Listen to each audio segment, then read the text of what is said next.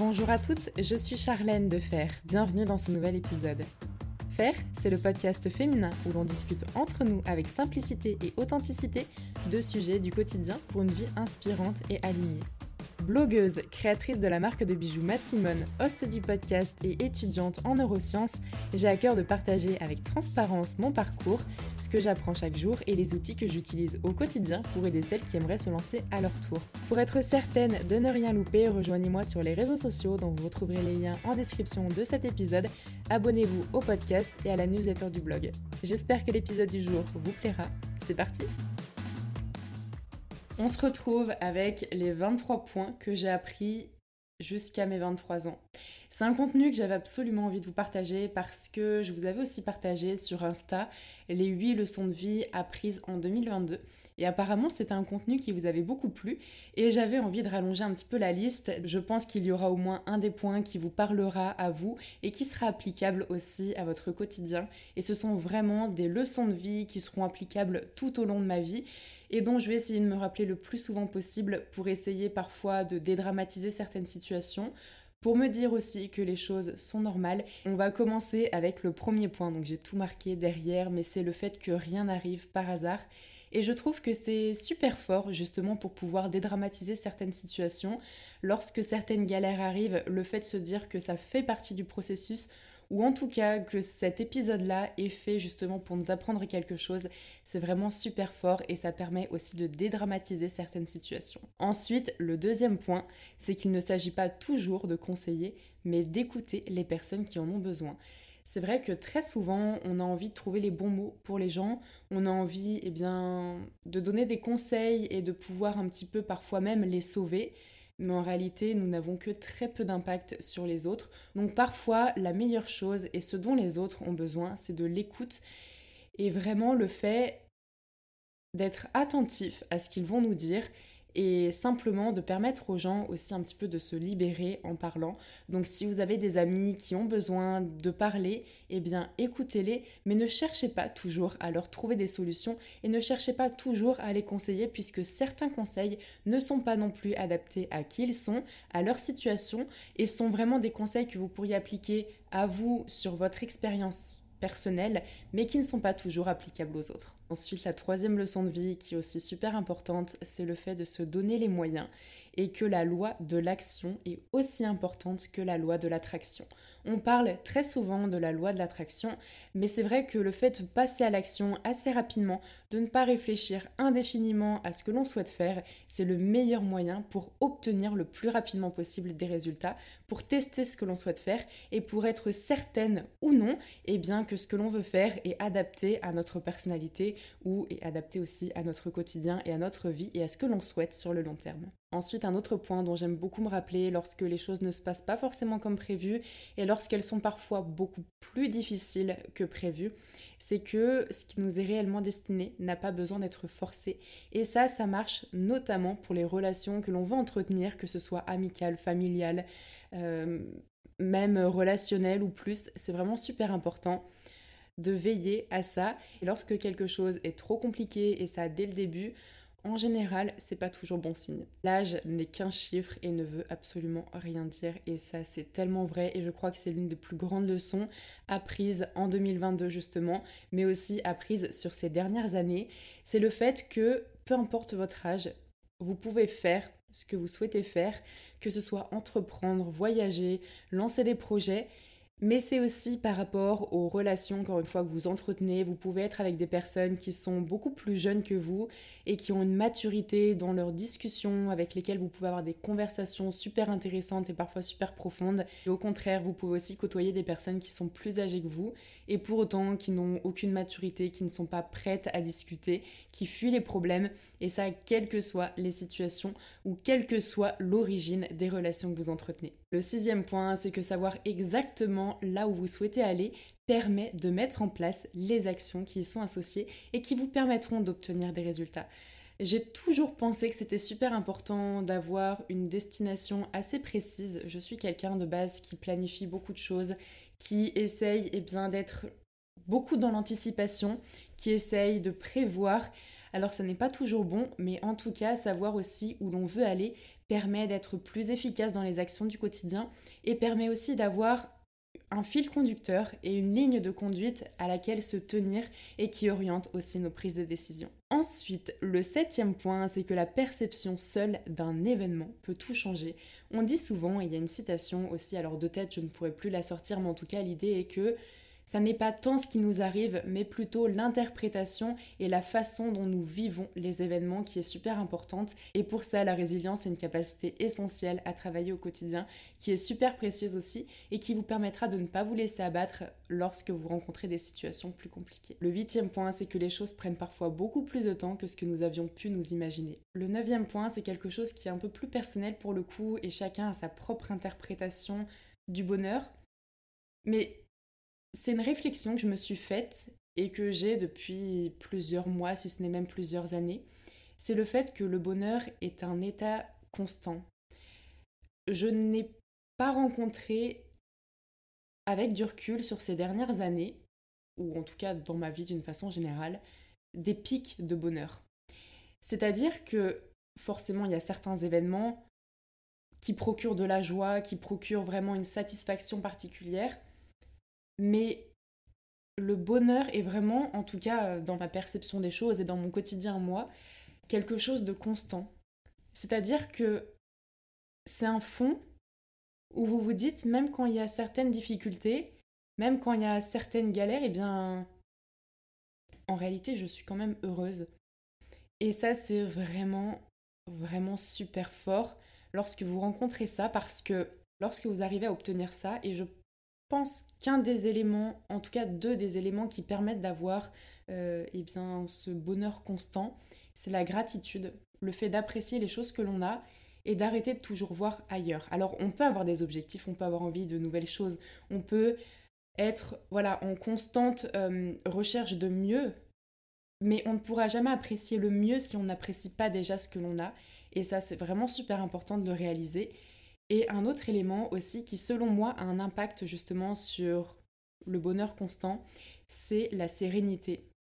Et le fait d'être au quotidien, eh bien, sereine, et par rapport à ce que l'on fait, qui soit souvent des sources d'épanouissement, et aussi par rapport à l'avenir, par rapport à la vie d'une façon générale. Alors ça ne signifie pas, encore une fois, que tout est simple ou que tout est cool, mais ça signifie que les événements sont là pour nous apprendre certaines choses et que les situations que l'on vit ou que les difficultés même que l'on rencontre, eh bien, font partie encore une fois du processus.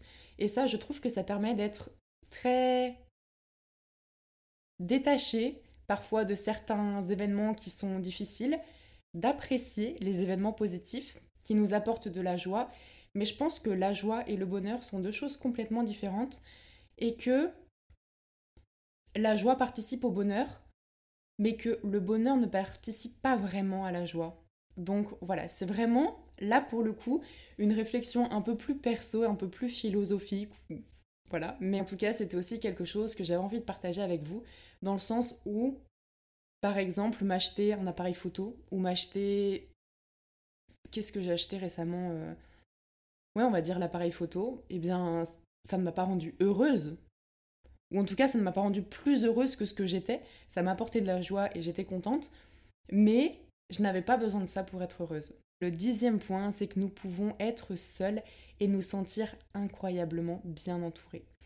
Et lorsque je parle d'être seul, alors je dis notamment par exemple euh, célibataire, ça c'est un autre sujet, peut-être que j'en parlerai un peu plus tard euh, dans un autre contenu, c'est un sujet très important pour moi dans le sens où ça m'a appris beaucoup de choses d'être toute seule. Euh, je le suis maintenant depuis plusieurs années et ça a été pour moi l'une des meilleures choses qui ait pu m'arriver. Donc je ne vais pas trop m'étaler sur le sujet parce que euh, voilà, j'ai envie de consacrer un épisode entièrement dédié à ce sujet-là. Mais en tout cas, le fait d'être seul physiquement, ça ne signifie, ça ne signifie pas pardon, être, euh, se sentir seul. Et aujourd'hui, je suis tellement bien entourée et je ne me sens absolument pas seule du tout. C'est-à-dire que par exemple, ma famille et mes proches sont des personnes extrêmement importantes pour moi. Tous les jours, j'appelle mes parents. Je suis très proche d'eux. Et ça, c'est aussi valable pour les amis, puisque j'ai des amis qui sont très très proches. Je n'ai pas beaucoup de personnes autour de moi mes amis se comptent sur les doigts d'une seule main. En revanche, on sait qu'on peut compter les uns sur les autres. Et ça, c'est vraiment super important. Et aussi dans le monde professionnel, c'est-à-dire que j'ai pu, depuis euh, mes projets entrepreneuriaux, côtoyer des personnes qui sont dans l'entrepreneuriat et qui sont des personnes avec qui je ne passe pas énormément de temps, mais ce sont des personnes avec lesquelles on partage des points communs et qui sont des personnes avec lesquelles je me sens très proche et avec lesquelles eh bien, je me sens dont je me sens entourée et ça c'est super précieux. Le point 12, c'est le fait que tout s'apprenne. Et ça c'est encore une fois super fort quand on a envie de monter des projets, quand on a envie de faire de nouvelles choses. On peut se dire mais je n'ai pas cette capacité-ci ou je ne sais pas faire ça, mais en réalité tout s'apprend et c'est vraiment même super important de ne jamais cesser d'apprendre au quotidien. Le point suivant, c'est le fait que la gentillesse ne soit pas une faiblesse et c'est vraiment super important de ne pas confondre les deux dans le sens où très souvent les personnes qui sont gentilles vraiment profondément gentilles traduisent eh bien, un bien-être personnel et elles sont prêtes à le refléter sur les autres.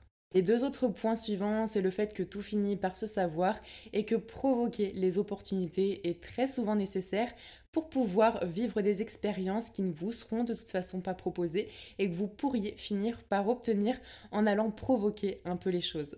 Ça se rapporte beaucoup d'ailleurs au point 16 qui est le fait que les opportunités sont très souvent sous nos yeux.